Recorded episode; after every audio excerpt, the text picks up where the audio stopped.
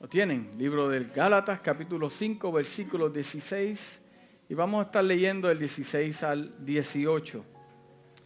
Y, y dice así la palabra del Señor.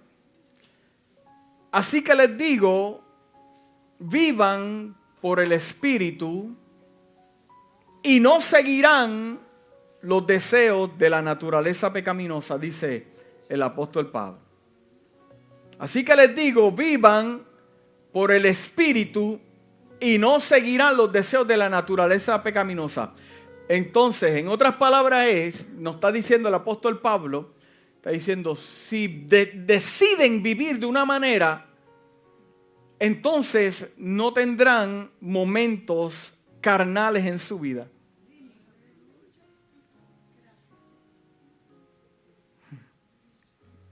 Porque ésta desea lo que es contrario al espíritu.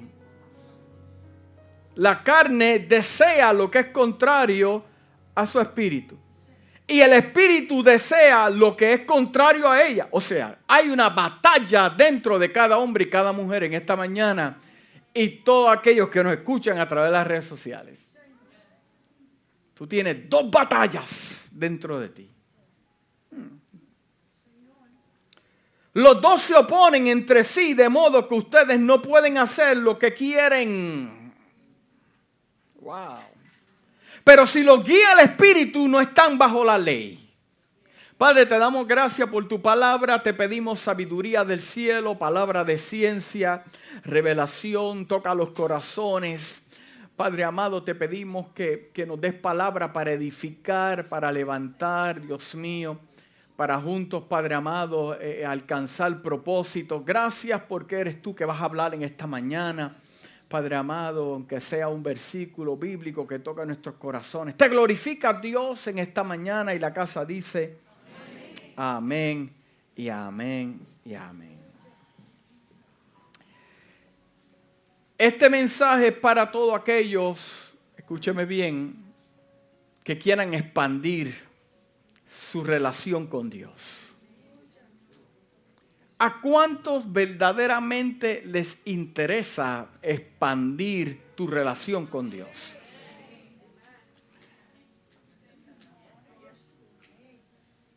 Hmm. Porque cuando usted tiene una relación con alguien, eh, eh, comienza a pasar algo. Comienza a conocer la persona, ¿verdad que sí? Muchas veces juzgamos a las personas eh, sin conocerlos, sin haber tenido relación con ellos de ninguna manera. Las apariencias engañan. Si no, pregúntale al profeta Samuel cuando fue a, ungir al próximo rey de Israel. Dios estaba muy disgustado con Saúl. Y escogió uno mejor que Saúl. Y cuando estaba llamando a los hijos de Eli, le trajo los más robustos. Y Dios le dijo, páralo ahí. Sí, porque nosotros tenemos la, la mala costumbre de que si se ve bien es bueno. Si se ve bien es bueno. Y muchas veces las cosas de Dios vienen en envolturas que no reconocemos ni nos va a gustar. Pero detrás, dentro de lo que está ahí, si es que Dios te lo tiene que disfrazar un poquito.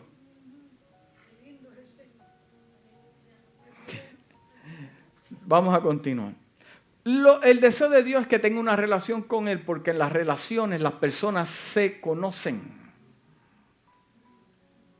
Compartiendo la gente se conoce.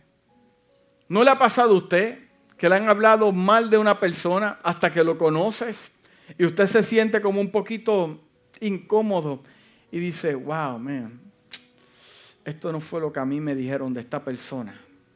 Porque en las relaciones vas a ver las altas y bajas de esa persona y conocerás su carácter. ¿Cuántos se gozaron con la predicación de la semana pasada? ¡Wow! Eso ministró mi vida lo que es carácter, carácter, sí, sí. En el día malo se conoce el carácter. Eh, eh, este mensaje no es para todo el mundo. Este mensaje no es para todo el mundo. Eh, Porque la, la, intención de Dios, que tengas una relación con Él, es para expandirte, que crezcas. Y tu vida se convertirá en grandes libros, en grandes libros. No por el contenido de las páginas, ni tampoco por el tamaño, sino del contenido de la información. ¿Cuántos tienen información esta mañana? ¿Cuántos son libros en esta mañana? Capítulos tal vez que perdiste batalla, pero capítulos que te demostraron que ganaste la guerra. Capítulos donde lloraste, pero hay capítulos donde tuviste victoria. Todos somos un libro en esta mañana y nosotros tenemos la bendición de que el, el que escribe el último capítulo es Dios.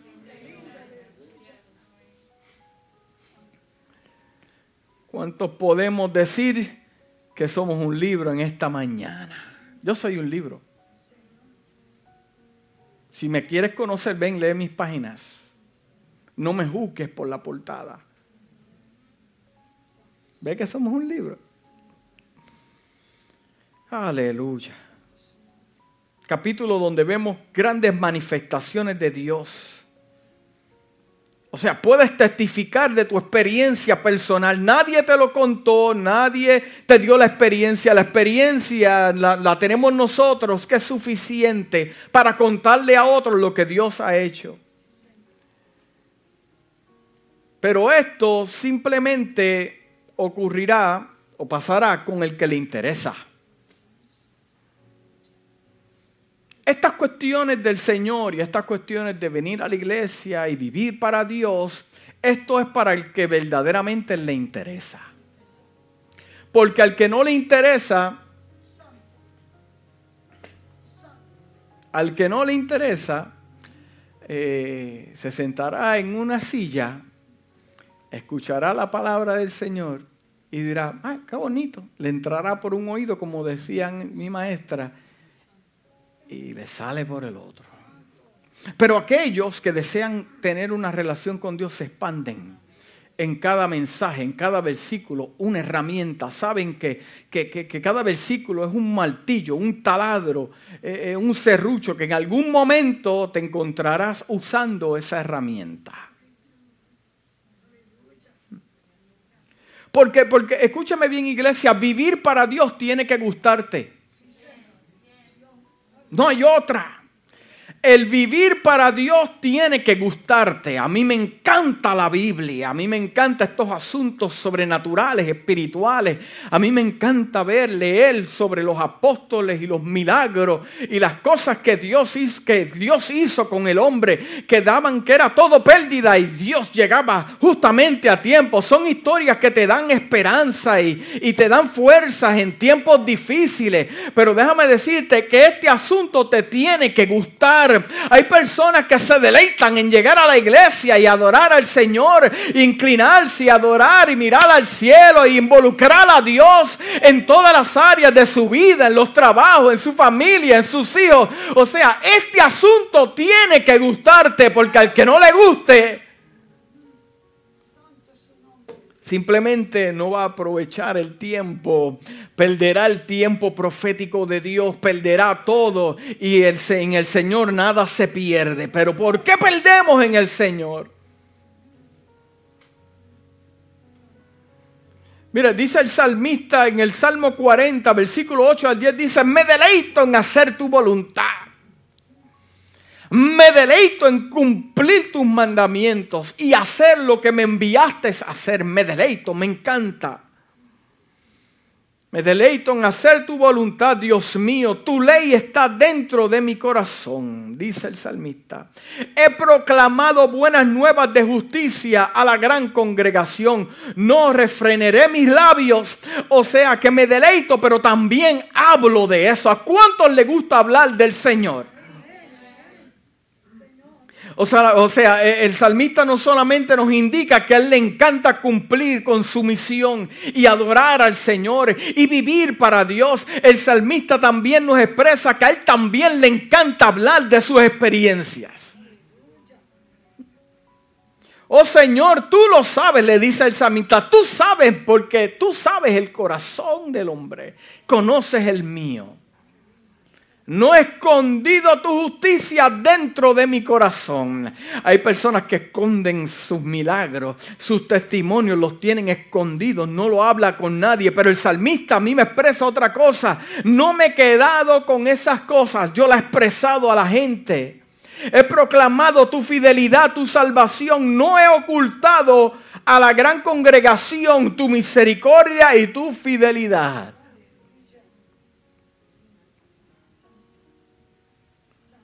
El venir a la iglesia tiene que gustarte.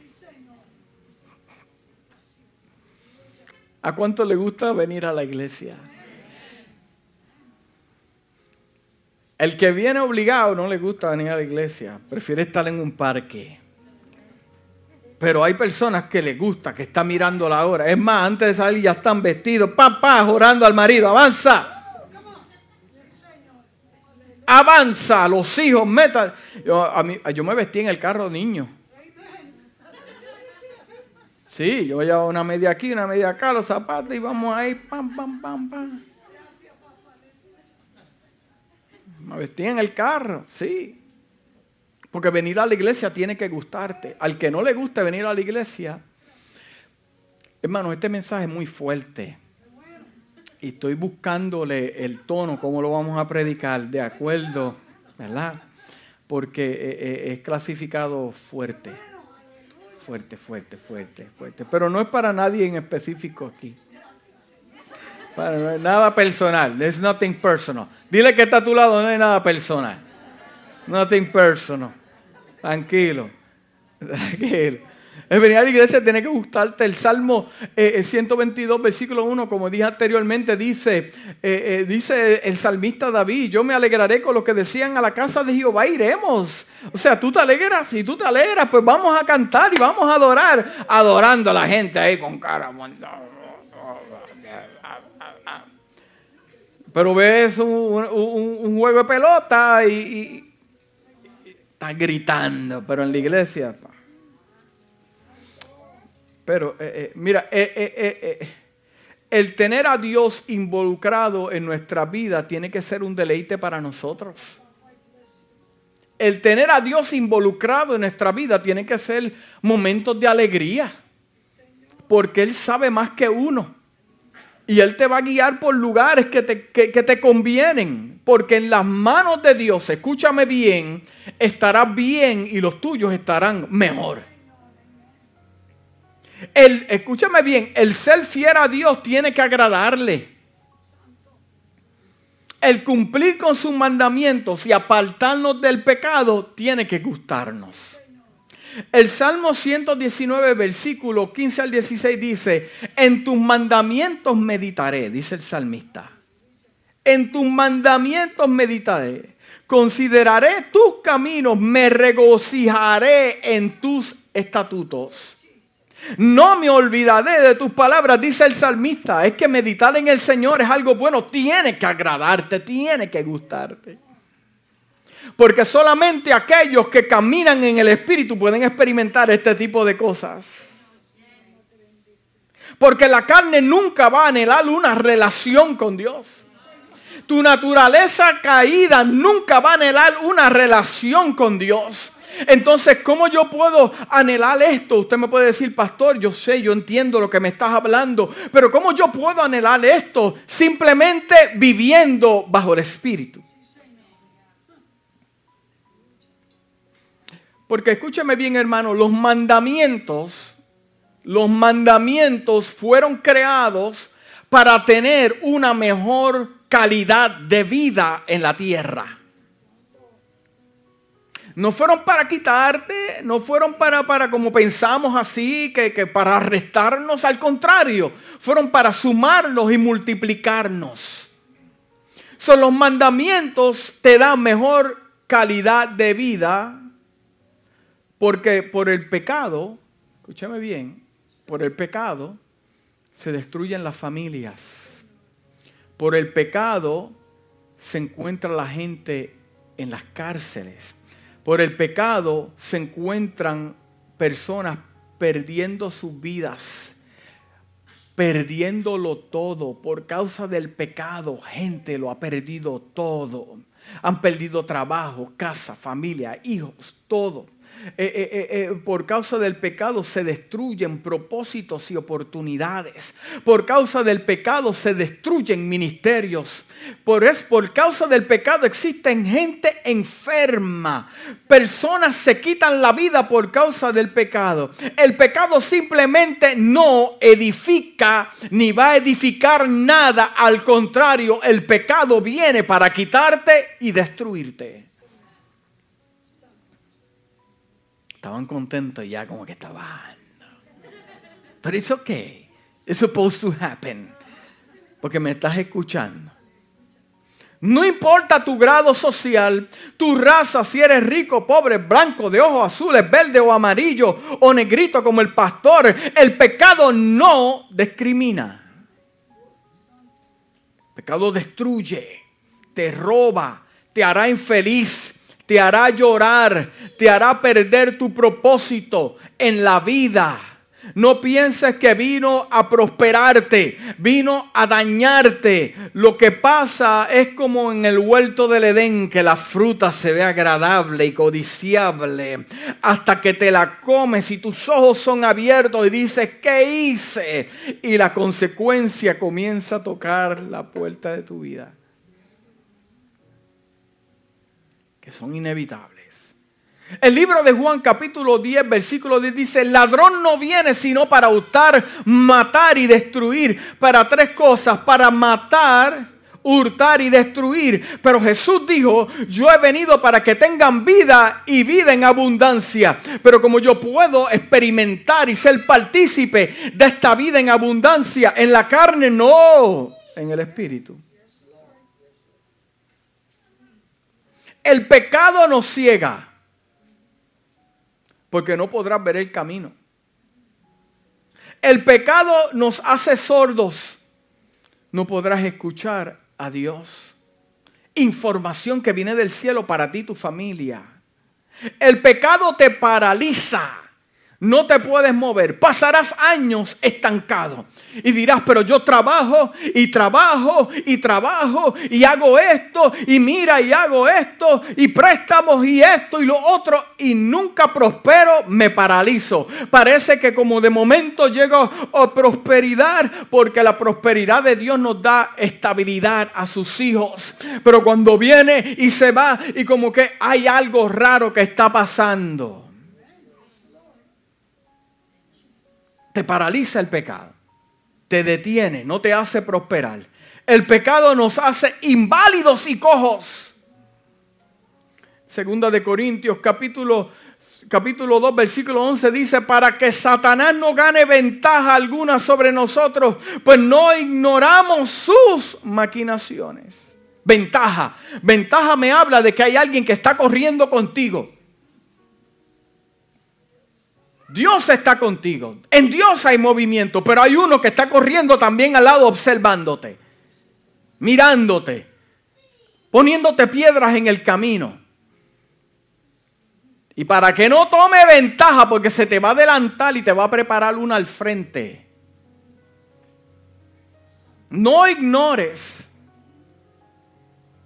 Se te puede levantar un hijo, se te puede levantar un hermano, se te puede levantar cualquier cosa en el trabajo, pero no ignores que lo que está detrás de él es lo que se está manifestando.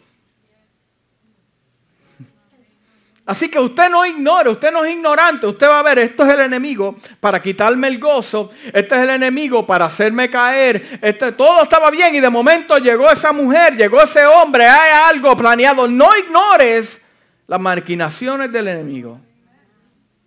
Porque el plan es para ti, para destruirte, hacerte sufrir, que lo pierdas todo. Pero Jesús, que nos ofrece una vida espiritual, ¿cómo podemos tener una vida en abundancia bajo la carne? No, bajo las cosas del Espíritu. Sí, porque es que, es que eh, esta cuestión del pecado es complicado. Es complicado. Mira lo que dice el libro de José capítulo 7. Dice, después Josué envió a hombres desde Jericó a Jai que estaban junto a Betabén hacia el oriente de Betel. Y les habló diciendo, subir y reconocer la tierra. Y ellos subieron y reconocieron la tierra. O sea, Josué está en el movimiento de conquista. Dios escogió a Josué. Josué vino después de Moisés, el gran Moisés. Josué lo preparó, Dios lo preparó a Josué. Hombre íntegro, con carácter de guerra con carácter de conquistar. Tenía todos los ingredientes necesarios para obtener victoria y que el pueblo de Dios tuviera victoria también hombre dedicado, separado para Dios. Tenía comunicación con Dios. Desde jovencito, cerca del tabernáculo, viendo la gloria de Dios y viendo cómo Dios le hablaba a Moisés, Josué estaba pendiente. Tenía una experiencia sobrenatural, no carnal, una experiencia espiritual, lo cual lo formó su carácter para propósitos grandes, momentos de guerra. Estaba Josué. Dios escogió a Josué. Y en momentos de conquista, Josué sabe que Dios está con él. Que Dios lo va a respaldar. Él lo que tiene es que moverse, escuchar la voz de Dios, afinar bien su oído, tener sus ojos claros, apartarse del mal, vivir para Dios y todo estará bien. Y se encuentran en este lugar donde Josué le dice a sus hombres, vayan y conquisten la tierra, porque es que ya Dios nos dio la tierra. Ya Dios nos las dio. Lo que tenemos es que nosotros en el mundo físico obtener ese territorio que ya Él nos dio. Eso es mío. Dios te ha dado un territorio. Dios te ha marcado un territorio para ti. Mire, y el Dios me hablaba esto bien fuerte en mi espíritu en esta mañana. Ese territorio es tuyo. Dios te lo dio. No se lo dio a cualquiera, por eso es que no tienes que envidiarle nada a nadie, porque lo que Dios te dio, te lo dio para ti, para tu familia, para que disfrutes, para que tengas vida en abundancia, mejor vida de caridad. Ese es el deseo de Dios para su pueblo. Pero su pueblo tiene que tener un espíritu de conquista. Para conquistar, para reclamar lo que ya Dios te dio por herencia. Josué estaba preparado. Cuando envió a los hombres, los hombres fueron, espiaron la tierra, vieron, dijeron, wow, pero esta gente le vamos a caer encima. Si son bien poquitos. Y bajaron y le dieron el informe a Josué y le dijeron, mira, lo que necesitamos son de dos mil a tres mil hombres, porque lo que hay ahí es un gallinero. Vamos a reventar a esa gente. No hace falta fatigar al pueblo porque mira, eso, mira, si enviamos siempre, lo liquidamos con la clase de calidad de talentos y dones que nosotros tenemos. Y esta gente que manifiesta un arte con esa espada, eso eh, eh, no, no nos vamos a comer. Y Josué le creyó a los hombres porque primeramente Josué le creyó a Dios. Y Josué es un hombre de fe, de conquista. Y mira lo que dice la palabra. Y dice, y subieron allá del pueblo como tres mil hombres, los cuales huyeron delante de Jai. Y los de Jai, escuche bien, mataron de ellos unos treinta y, 36 mil hombres. Oh, y los siguieron desde la puerta de Sabadín y los derrotaron a la bajada, por lo cual el corazón del pueblo desfalleció y vino a ser como agua. Pero ven acá, Dios no está con nosotros. Dios no está con Josué. Dios no escogió a Josué. Claro que lo escogió. Entonces, ¿por qué entonces el pueblo tuvo una gran derrota? Si eran menos los que estaban allá que los que nosotros tenemos acá. Nosotros tenemos a Dios Dios está con nosotros, tenemos una palabra profética. Los de allá son menos. ¿Y cómo tú me puedes explicar a mí que yo perdí esta batalla? O sea, eh, eh, Josué entró en, un tipo de tristeza y depresión a Dios. Porque en momentos así uno se puede, comienza a cuestionarse, pero seré yo el problema. ¿Qué, qué, es lo que está pasando? Josué se tiró ahí delante de la presencia del Señor y estuvo un rato ahí orando. Dice la palabra que estuvo casi todo el día tirado en el piso.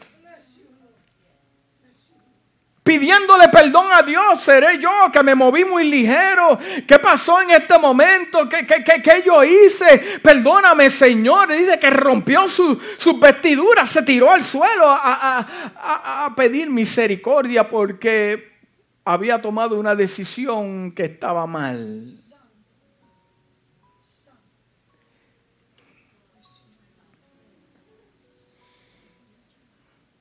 Hmm. Dice que se echaron polvo sobre sus cabezas y Josué dijo, oh Señor Jehová, ¿por qué hiciste pasar a este pueblo del Jordán para entregarnos en las manos a los amorreos? para que nos destruyan. Ojalá no nos hubiéramos quedado, nos hubiéramos quedado al otro lado de Jordán. Oye, eso se parece a nosotros, ¿verdad? ¿Para qué me traíste me metiste? Ay, Señor, ¿qué te diré ya que Israel ha vuelto la espalda, la espalda delante de sus enemigos? Porque los cananeos y todos los moradores de la tierra oirán y nos, nos van a rodear y borrarán nuestro nombre de la faz de la tierra. Y entonces, ¿qué harás tú a tu grande nombre? Jehová le dijo a Josué, levántate. Get up. ¿Por qué te postras así sobre tu rostro? En otras palabras, Dios lo que le está diciendo a Josué, ¿por qué tú estás así si la culpa no es tuya? Tú sabes de que tú eres un libro abierto delante de mi presencia. Josué tenía que tener la confianza de que Dios conocía el corazón de Josué.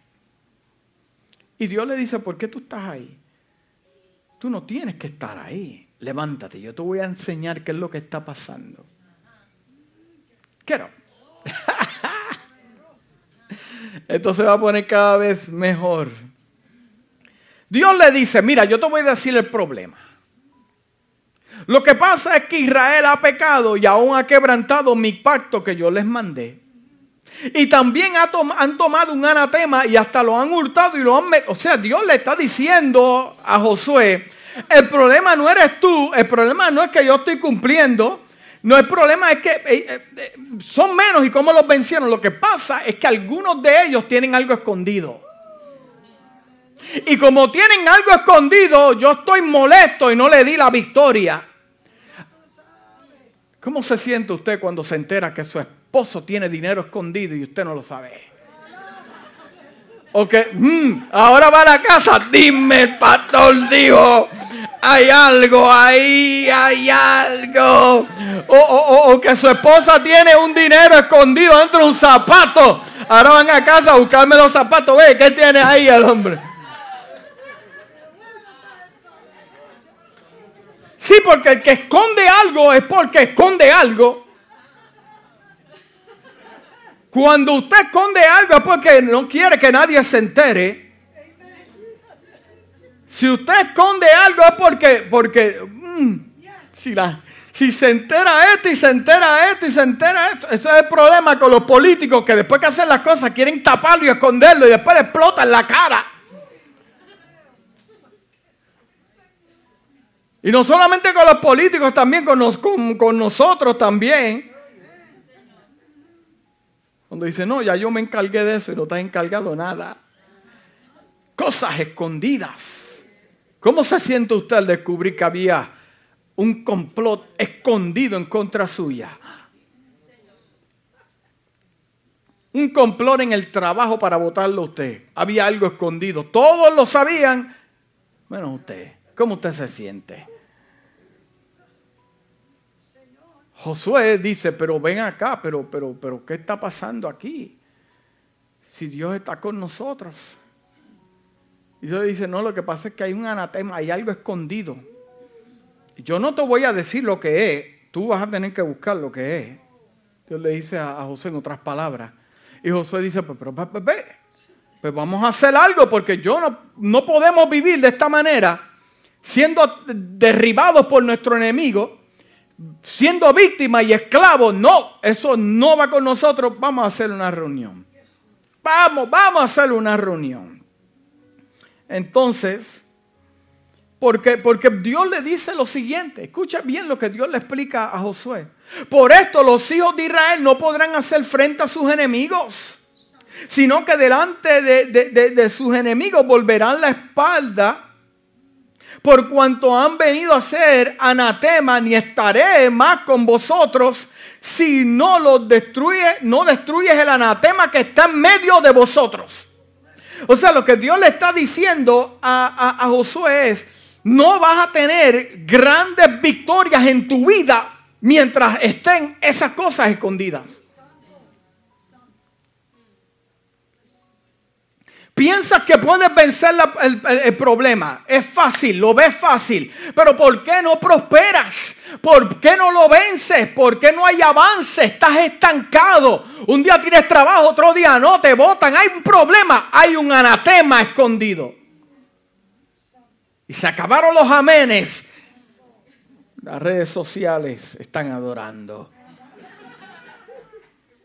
No podrás hacerle frente a tus enemigos, pero ven acá, Dios no es lo suficiente poderoso para darte a ti la victoria. No, lo que pasa es que a Dios le tocan unas cosas y a usted le toca otra.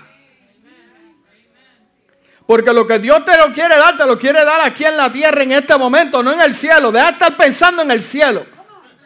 Es en la tierra. No, pues cuando yo vaya al cielo no pago miles, no pago caro, no pago nada, yo voy para el cielo. No, usted viene para la tierra. Que cuando yo tenga la... No, tenga cuidado con eso. No podrás vencer a tus enemigos hasta que saque lo que está escondido. Empieza la gente a buscarse. Wow, espérate. Seré yo. ¿Usted sabe por qué muchas veces Dios no se mueve en la iglesia? ¿Usted sabe por qué Dios no se mueve muchas veces en nuestros hogares? Tenemos cosas escondidas. Pecados escondidos, relaciones escondidas. Y en la iglesia cuando no se mueve Dios es que hay un problema. Yo me he cuestionado varias veces, seré yo, pero Dios, tú me llamaste, seré yo. Oh, y yo miro el grupo de adoración, hmm, ¿quién será? Eh, no, está todo, estamos todos ahí, veo a la gente ahí, padre. Pero, pero,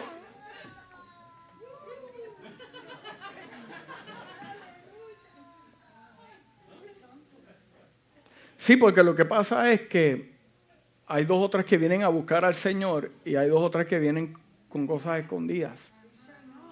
Pastor, no me gusta el mensaje, pues a mí me gusta porque el que tiene problema con esto es el que se molesta. Pero el que no tiene nada que esconder, no tiene nada que preocuparse. Porque lo que pasa es que las cosas escondidas traen problemas dentro de la casa. Porque ah, no, nadie lo ve. Of course, nadie lo ve. Nos seguimos engañando, nadie lo ve, pero Dios lo está viendo.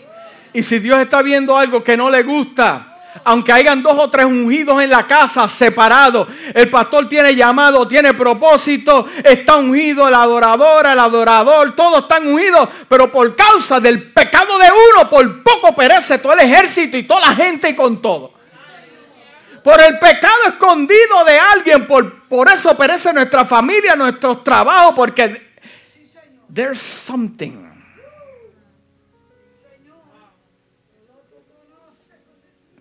Viene Dios le dice a Josué, levántate y santifica al pueblo. Vamos a buscar, vamos a abrir gavetas, vamos a levantar peñones, abrir puertas, baúles. Vean acá, ¿dónde que usted esconde las cosas? Ponme todos los celulares ahí.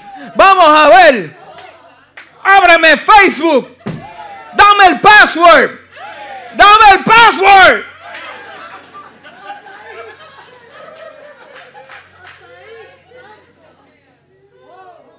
Santifica, levanta, predica, exalta, saca el marrón, ponlo en fila y rompe lo que tenga que romper. No entré todo, pero en el celular no entres. Y por eso muchas veces, por la causa del pecado y este asunto, gente se enferma.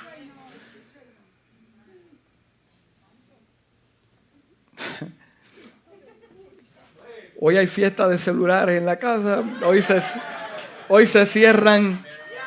Hoy se cierran accounts. But it's good. Ah, mira, hay aceite ahí. Ah.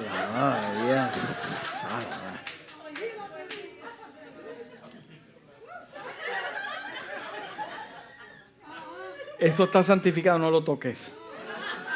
Eso no es un anatema. Anyway, volvemos al tema. Dios le dice, levántate, santifica al pueblo y di, santificaos para mañana. Mañana, te doy hasta mañana. Porque Jehová, el Dios de Israel, dice así, anatema hay en medio de nosotros.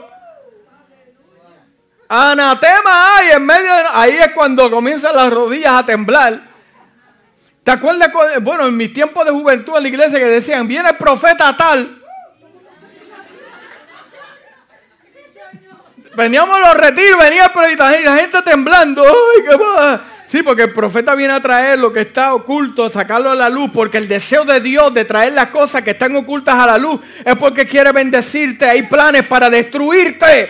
Y si mantienes eso escondido, te va a destruir a ti, tu casa, tus hijos, tus finanzas, todo. Esa no es la intención de Dios. Dice, dice así, anatema hay en medio de ti. Israel, no podrás hacer frente a tus enemigos hasta que hayas quitado el anatema de en medio de vosotros. Hay gente en ese momento que estaba llorando un esposo. En ese momento hay alguien que está llorando un hijo. En ese momento hay alguien que está llorando un sobrino, un primo, un hermano, un buen amigo. ¿Pero por qué? Por causa del pecado de otros. Todos somos responsables.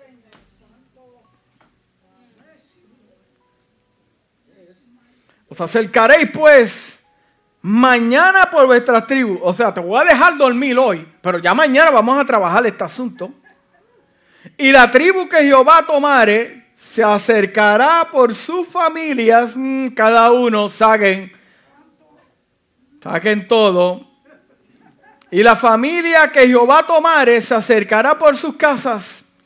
Y la casa de Jehová tomare se acercará por los varones. Mm. Y al que fuere sorprendido en el anatema será que quemado. Sí, porque eh, eh, los anatemas no se pueden guardar para entonces trabajar con ellos mañana.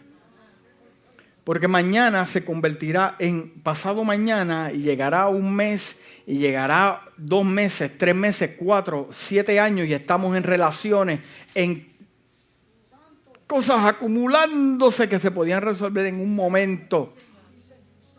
Por eso hay cosas que las tienes que echarle al fuego. No le eches agua, no le pongas una colcha, no lo escondas, entra a tu closet, limpia lo que tengas que... Mira, hay personas que tienen anatemas escondidas en su closet, altares de familiares que han muerto hace 20 años y todavía ahí ese altar es un anatema que te tiene amarrado a un dolor y a una pena.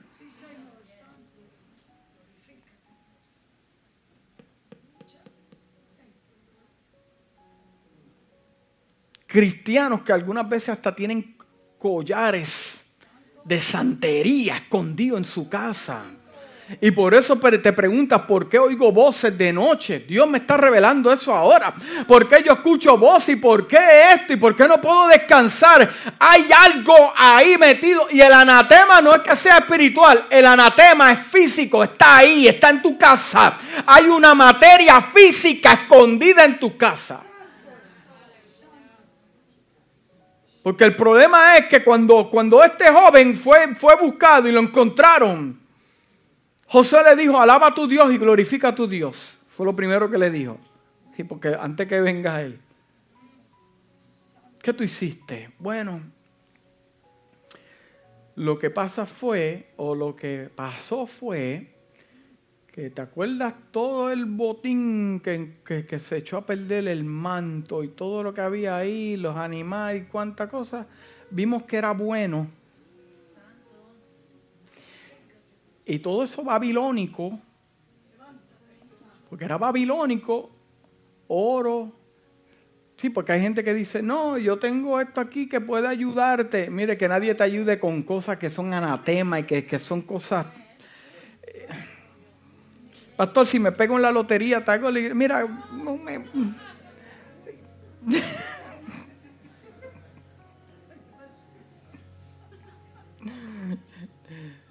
Dice la palabra que hizo acercar su casa por los varones y fue tomado a Can, el hijo de Carmi.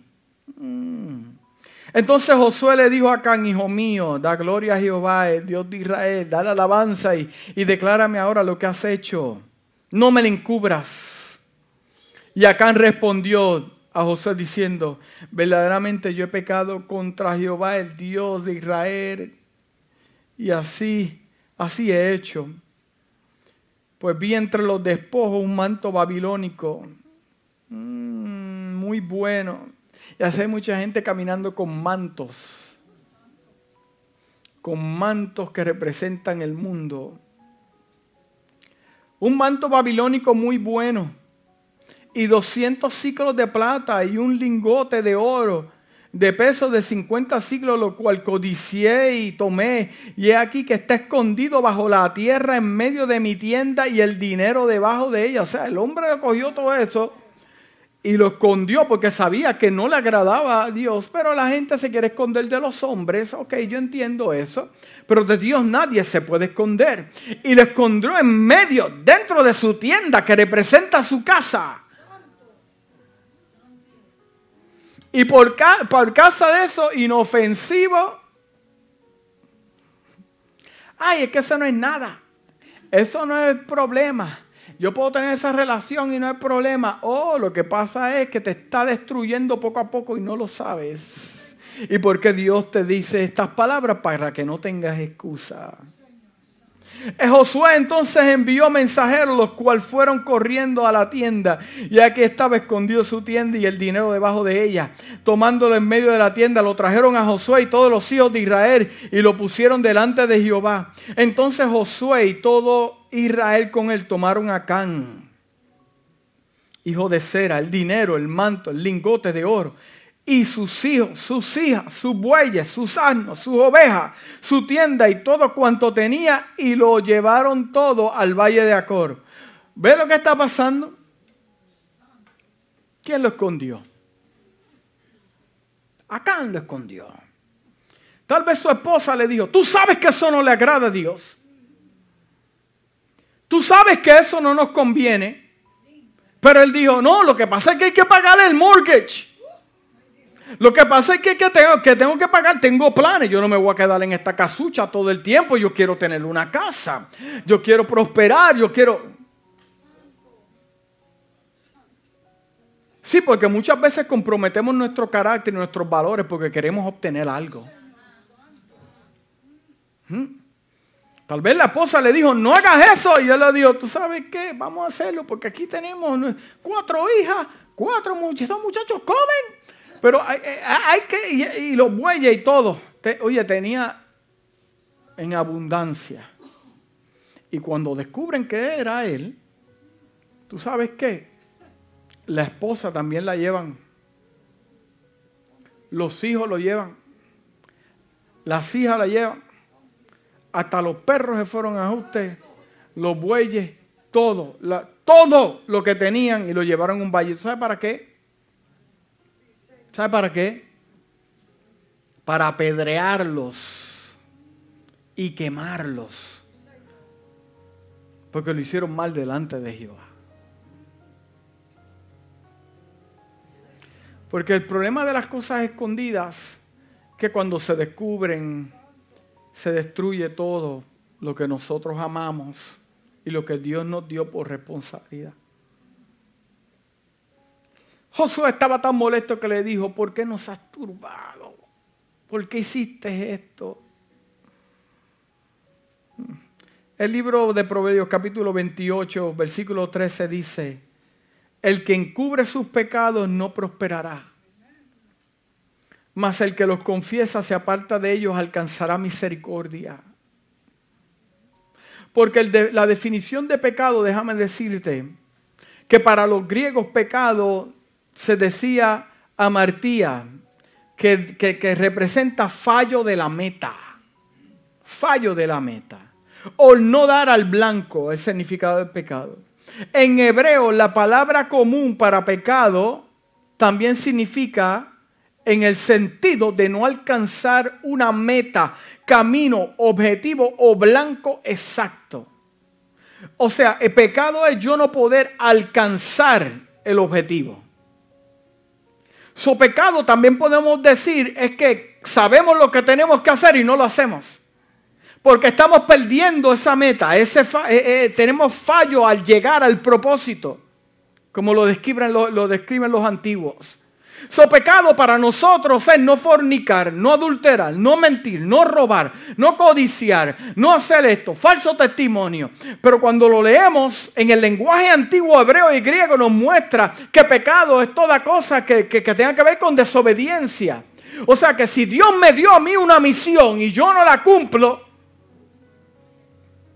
si Dios me dio una misión a mí en la iglesia, como líder, como pastor, a usted como maestro y no la cumple, estamos en pecado. Entonces el problema es que Dios no le da avance a una iglesia cuando está en desobediencia.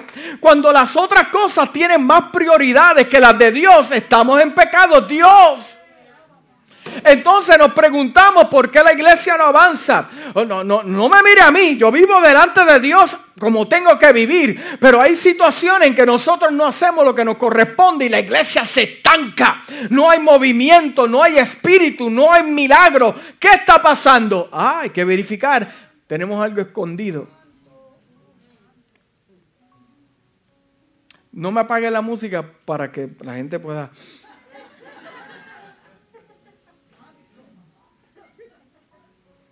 Porque pecado no es cumplir con mi misión también, lo podemos decir así. Porque lo que tenemos que entender es que después que nos entregamos al Señor y tomamos la decisión eh, de servirle al Señor, escúcheme bien, nosotros tenemos que tomar una decisión todas las mañanas. Todas las mañanas. El pasar al altar, el ser bautizado, las cosas no terminan ahí. Y lo pensamos que es así. Eso es solamente el principio de tantas cosas que van a llegar. Pero todas las mañanas yo tengo que tomar una decisión diaria. Cada vez que me levanto, cada vez que comienza el día, tengo que tomar una decisión. Y la decisión es la siguiente. ¿Cómo yo voy a vivir este día? ¿Cómo yo voy a vivir este día? Así como lo decimos cuando vamos a, desayunar, ¿qué yo voy a desayunar en esta mañana? Así tenemos que decir, ¿cómo yo voy a vivir este día? Así como usted coge el almuerzo, ¿cómo yo voy a vivir este día mi vida? Hmm. Esto significa qué actitud voy a tomar en sucesos que llegan a mi vida. Esto significa cuál sería el vocabulario en cualquier situación que entiendo. Y ahora entiendo lo que dice el libro de Proverbios porque dice, en el capítulo 18 dice, la muerte y la vida está en el poder de la lengua. Y la que la ama comerá de sus frutos. O sea, cada mañana yo me tengo que levantar. Este es el vocabulario que yo escojo para mi vida. Porque cuando lo leo en inglés, mira lo que dice. Porque nosotros lo entendemos hasta que dice, la muerte y la vida están en el poder de la lengua y el que la ama comerá de sus frutos. Y que la ama y nos quedamos como, que la ama comerá. Pero cuando yo lo leo en inglés, mira cómo me lo explica. Dice, tus palabras son tan poderosas que matarán o darán vida. Tus palabras son tan poderosas que tú puedes matar a alguien o lo puedes levantar y darle vida. Escucha bien, ahora vamos a entender el otro versículo. La continuación dice, y la persona que habla mucho cosechará las consecuencias. Si yo soy una persona que hablo vida a mis hijos, a la casa, a, mi trabajo, a mi propia vida, a mi persona cada mañana cuando me miro en el espejo, yo voy a tener las consecuencias de qué? De una vida fructífera, llena de victoria. Pero si yo me levanto por la mañana, empiezo a hablar mal de la esposa, de la esposa, quejarme del perro, del gato, del vecino, de todo el mundo y sufro las consecuencias de mis palabras. Por eso que la persona que se queja mucho en la iglesia tiene problemas, no tanto con los que los rodean, con ellos mismos. Porque el que va a recibir la consecuencia, no tanto el que lo escucha, el que la está hablando. O sea, yo tengo que preguntarme cada mañana, hoy yo voy a vivir en el espíritu o yo voy a vivir en la carne. Todas las mañanas. Porque la vida cristiana será una lucha constante, escúcheme bien, una lucha constante. Y solo hay dos maneras de vivirla. Hay solo dos maneras de vivirla. O la vive en la carne y ser cristianos carnales, o vivir en el espíritu que significa ser vencedores. Ambas maneras de vivir van a traerte consecuencias. En Romano capítulo 8, versículo 1, dice el autor, dice, ahora pues ninguna condenación hay para los que están en Cristo Jesús, los que no andan conforme a la carne, sino conforme al Espíritu. O sea que si yo ando bajo la carne, hay una condenación para mí. Pero los que andan en el Espíritu, no hay condenación. Y la palabra condenación significa pena impuesta por un juez o un tribunal. Hmm. ¿Usted sabe con qué paga un confinado? Por sus delitos. Porque si fuera por dinero, todo el mundo, las cárceles estuvieran vacías. ¿Usted sabe con qué paga un confinado? Con su libertad. Con su libertad y ahora tiene que pagar con tiempo. Pero cuando yo lo leo, para tratar de unir esto que te hablé ahora, ahora, cuando yo lo leo en inglés, mira lo que me dice. Viviendo por el poder del Espíritu Santo, o sea, que caminar en el Espíritu es viviendo bajo el Espíritu Santo. Escucha bien, escucha bien. Dice, así que ahora el caso está cerrado. Cuando yo vivo bajo el poder del Espíritu Santo, vivo mi vida espiritualmente, el caso está cerrado, no hay condenación para mí, no hay un juez que diga culpable, no. No queda ninguna voz acusadora de condenación contra los que están unidos en unión en la vida con Jesús.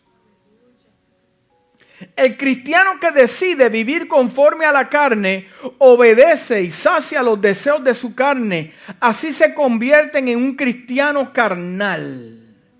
El cristiano que decide vivir negándose a los deseos de la carne día a día se esfuerza por agradarle a Dios día a día. ¿Qué yo puedo hacer para agradarle a Dios? Porque el que, el que está buscando cómo agradarle a Dios no tiene problema con eso. Porque le gusta le encanta. Hay gente que le encanta el pecado. Hay gente que le encanta vivir en desobediencia. Hay personas que le encanta el mundo. Pastor, te me estás poniendo muy legalista. No, que eso está escrito ahí. ¿Qué quieres que te predique? Inclusive eh, en Romanos capítulo 7, versículo 19, le otorgan esto al apóstol Pablo.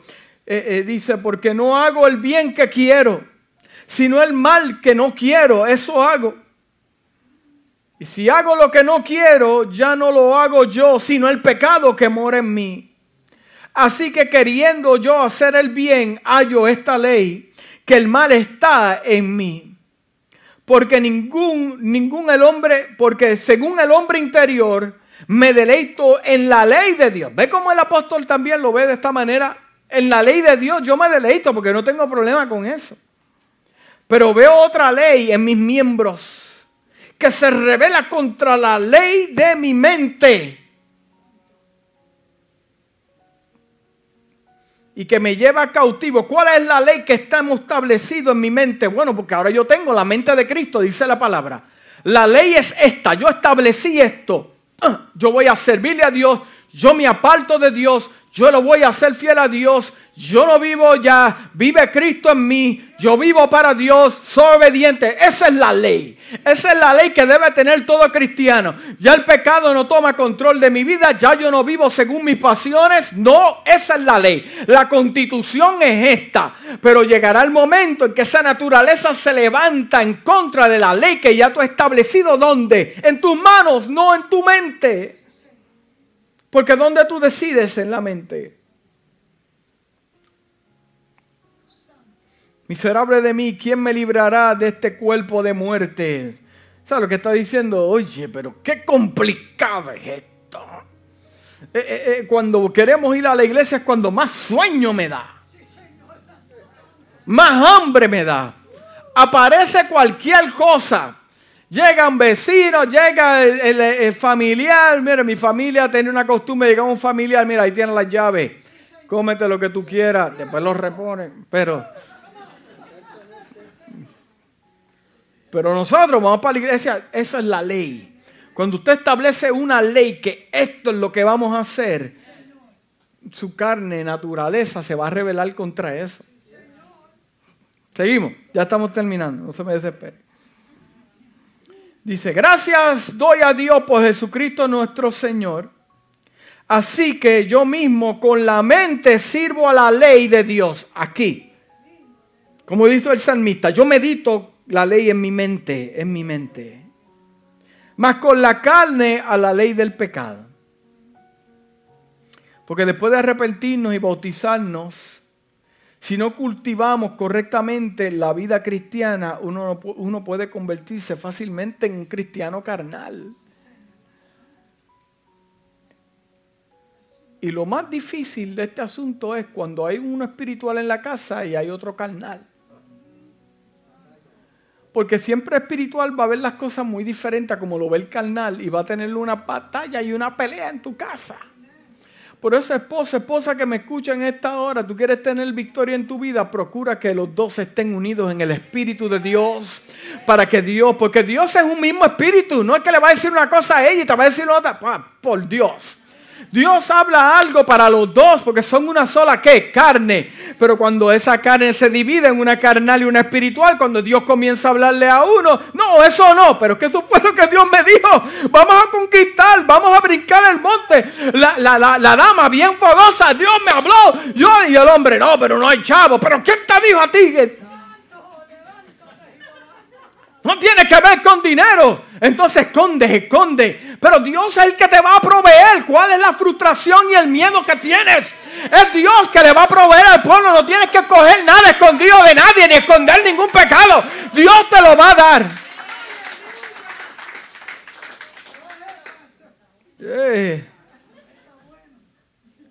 Mire, vamos a hacer, vamos a hablar algo claro aquí. Nosotros no dejamos de ser humanos no dejamos de ser humanos. Y si no cultivamos esta experiencia con Dios, la naturaleza vieja te está esperando. Sí, te está esperando, te están esperando, te están observando. El mundo espiritual te están observando. la Biblia a mí me dice que yo tengo que mantener mi comunicación abierta con el Señor para que me cuide de mis tentaciones. Entonces yo peleando con tentaciones, ¿qué está pasando? Posiblemente no estoy orando lo suficiente. Uy, que me tienta. Cada vez que entra ese perfume me... Ora un poquito más para que se le quite esa, esa cuestión. Sí. Porque lo que pasa es que cuando no vivimos en el Espíritu se nos olvida se nos olvida nuestras experiencias en el Señor.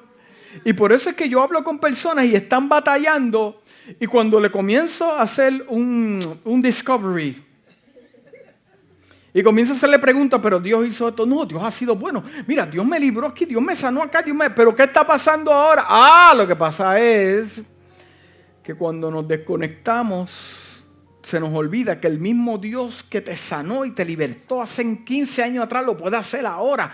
Porque cuando esas experiencias se mantienen vivas, fogosas en nuestra vida, es cuando de día a día meditamos, Dios hizo esto, Dios lo va a hacer otra vez. Aleluya, Dios me sanó un hijo, me lo va a sanar otra vez. Dios es poderoso y lo tienes aquí en la ley de tu mente. El libro de Gálatas capítulo 15 versículo 16, 17 dice, pues andar en el espíritu y no satisfaga la ley de la carne, porque el deseo de la carne es contra el espíritu y del espíritu es contra la carne. Estos se oponen entre sí. Estás en medio de dos batallas. Tú estás en el medio. Tú estás en el medio. Había un proverbio cherokee, indio, que decía que dentro de cada hombre hay dos bestias. Cada de, que dentro de cada hombre hay dos bestias. Y el niño le preguntó al Cherokee, pero ¿cómo puede vivir una con la otra? No, no se matan ellas. Bueno, porque se mantiene viva la que alimentes más. Porque si tú no quieres que algo se mantenga vivo, tú no lo alimentas. ¿Eh?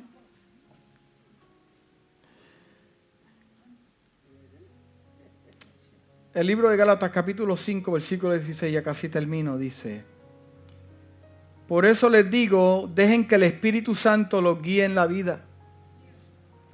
Por eso les digo, dice el apóstol, que el Espíritu Santo los guíe en su vida. Entonces no se dejarán llevar por los impulsos de la naturaleza pecaminosa. Ve cómo, cómo nos explica Gálatas capítulo 5, eh, 15 al 16 ahora, lo que leímos al principio. Ve cómo lo, lo conecta. Que dicen, dejen que el Espíritu los guíe. ¿Qué nos cuesta dejar que Dios nos guíe? Porque no explica, porque, porque entonces eh, no se dejarán llevar por los impulsos de la carne. Van a estar bien. Van a estar bien.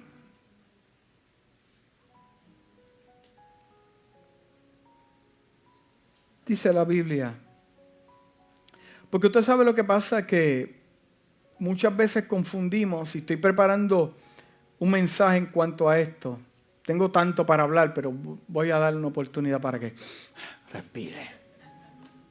Porque muchas veces pensamos que el vivir en el Señor es un derecho. Yo estoy preparando un mensaje en cuanto a esto. Que es un derecho. Dios me tiene que sostener. Dios me tiene que sanar. Dios me tiene que cuidar. No. Esto es un privilegio. Y como es un privilegio, hay cosas que como quiera usted tiene que batallar. Porque si fueran un derecho, los milagros tocarán tu casa todo el tiempo y tú estuvieras, wow, no tengo que hacer nada.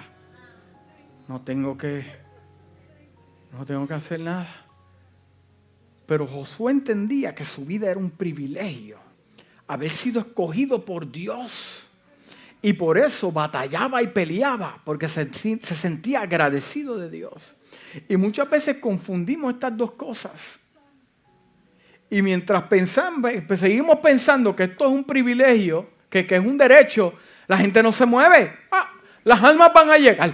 Abre la puerta. No van a llegar si nadie le habla. No, que, que, que tenga un familiar que ore por él para que se arrepienta, pero usted le predica. Eso es cuando nosotros tenemos una mentalidad que es un derecho, pero cuando es un privilegio, ya usted se activa y dice, esto yo lo tengo que luchar, porque las cosas privilegiadas te mueven a luchar. Dios me tiene, Dios me, Mire, yo he visto gente que dice, Dios me tiene que sanar. Tengo una diabética, está sobre tantos números, yo no sé los números. Pues deje comerse el chocolate ese. Le baja el azúcar.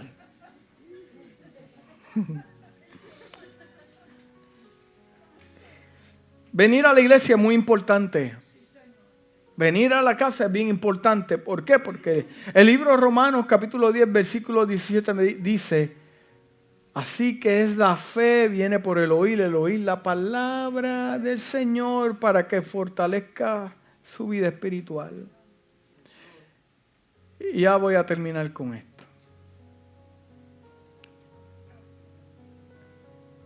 Yo le dije al principio que este asunto le tiene que gustar a usted. Vivir para Dios. Hay personas que viven en paz.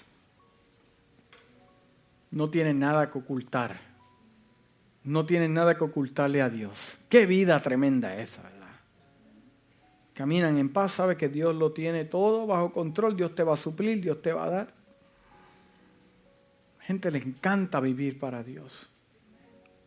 Pero cuando nos atrae más las cosas del mundo, los artistas del mundo, las cosas que están en el mundo, te atrae más que las mismas cosas de la iglesia, eh, vas a tener conflicto con las cosas de la iglesia. Porque son dos naturalezas que están chocando. Entonces, lo que pretendemos nosotros es que Dios trate con nosotros estando en una naturaleza carnal. Son dos cosas que chocan. son como el agua y el aceite, no mezclan.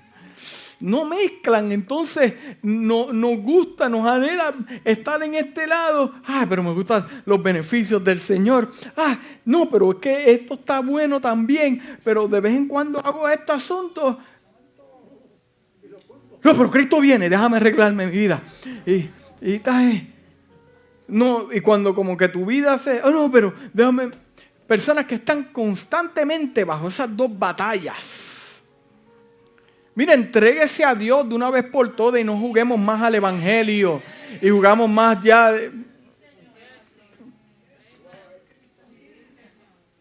Que, que le gusta al mundo. Santiago 4.4 dice que la amistad con el mundo es enemistad con Dios.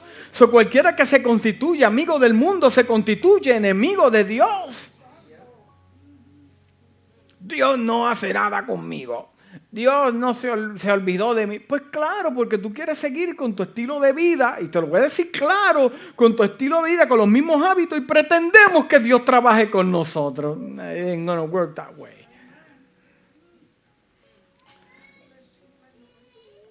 Termino con esto. Dios desea que los días que estés en esta tierra, escúchame bien iglesia, salgas vencedor en tus batallas. Experimentes prosperidad en todas las áreas de tu vida. El deseo de Dios es que sueltes las cargas que no te corresponden causadas por la desobediencia. Carga de lágrimas, tristeza, angustia, temores, inseguridades. La carne se opone para que tengas paz. Escúchame bien. La carne se te opone para que tengas paz. Se opone para tu alegría. Se opone para tu gozo, tu satisfacción se opone para que tengas una relación con Dios. Escúchame bien, iglesia. Muchas de nuestras batallas las hemos perdido por el pecado y la desobediencia. No es que Dios no te prometió ni Dios está contigo. Tienes todos los ingredientes que Dios necesita. El vivir conforme a la carne es fácil. Porque esa es nuestra naturaleza caída. Nacimos en esa naturaleza caída. Nos podemos relacionar con ella así de fácil. Pero el vivir en el Espíritu cuesta. Cuesta, cuesta. Y la gente no quiere pagar este precio. Porque cuesta el negarse a sí mismo. Nos cuesta negarse, negarte a ti mismo, cuesta soltar lo que no nos conviene. Ah, pero yo cambio la situación, yo lo cambio a él, yo la cambio a ella. Usted no cambia a nadie. No se cambie usted mismo. Va, va a querer cambiar a otro. Yo no vine aquí a cambiar a nadie, hermano. Yo estoy peleando con cambiarme a mí. Yo no, yo no estoy aquí ni para cambiarlo a usted, ni para cambiar a mi esposa, ni para cambiar a nadie. Yo estoy tratando de cambiarme todos los días que me levanto con mis actitudes, mis asuntos, mis hábitos. I'm fighting for myself. Usted debe de pelear por usted mismo. Su esposa no va, ven a la iglesia, vamos para la iglesia. Oye, qué batalla.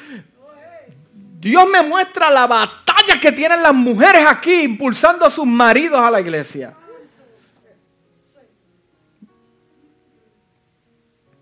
Dios te dice en esta mañana, yo escuché tu oración y yo veo la batalla que tienes en tu casa.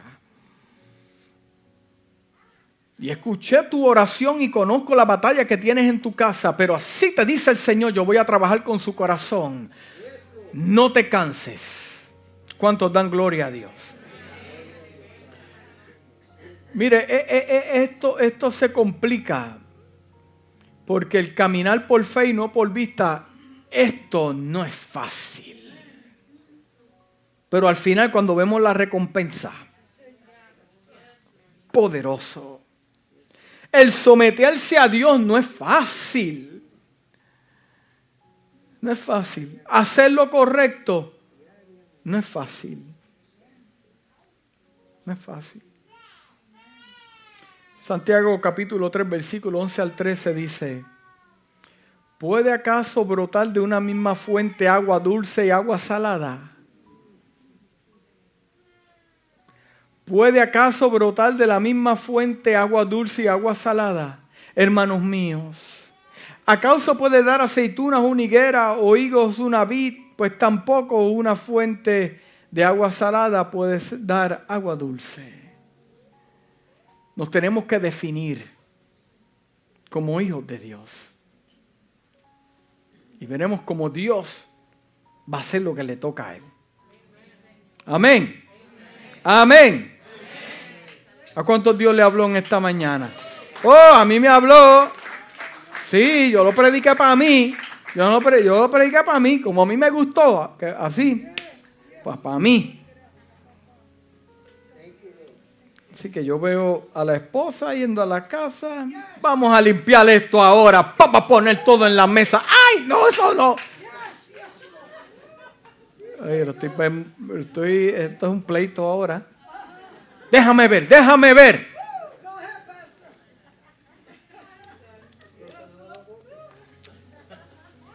No me eche la culpa a mí. No mata al mensajero. Dios vio algo que yo no vi. No. Sí, porque yo quiero que Dios se manifieste en la casa. Y cuando tenemos hasta problemas matrimoniales, eso se llega a la iglesia. Y eso crea un ambiente pesado. Cuando ocultamos cosas, pastor está poniendo muy legalista. Es que cuando viene a esto, eso es. Si queremos tener un ambiente en la iglesia saturado con la presencia de Dios, la paz de Dios, un ambiente de milagros, un ambiente de prodigios, un ambiente Dios bautizando a la gente con su Espíritu Santo y viendo milagros extraordinarios, entonces la iglesia tiene que santificarse. Votar lo que tenga que votar. Mira, hermano, yo lo digo, usted se ríe, pero llegue a su casa, limpie eso. Es más, si tiene que, que, que votar música que la cual al marido pasado, bote todo, anatema, todo, pa, regalo, bote todo eso. Porque los anatemas que está hablando no es espiritual, lo que por poco era material.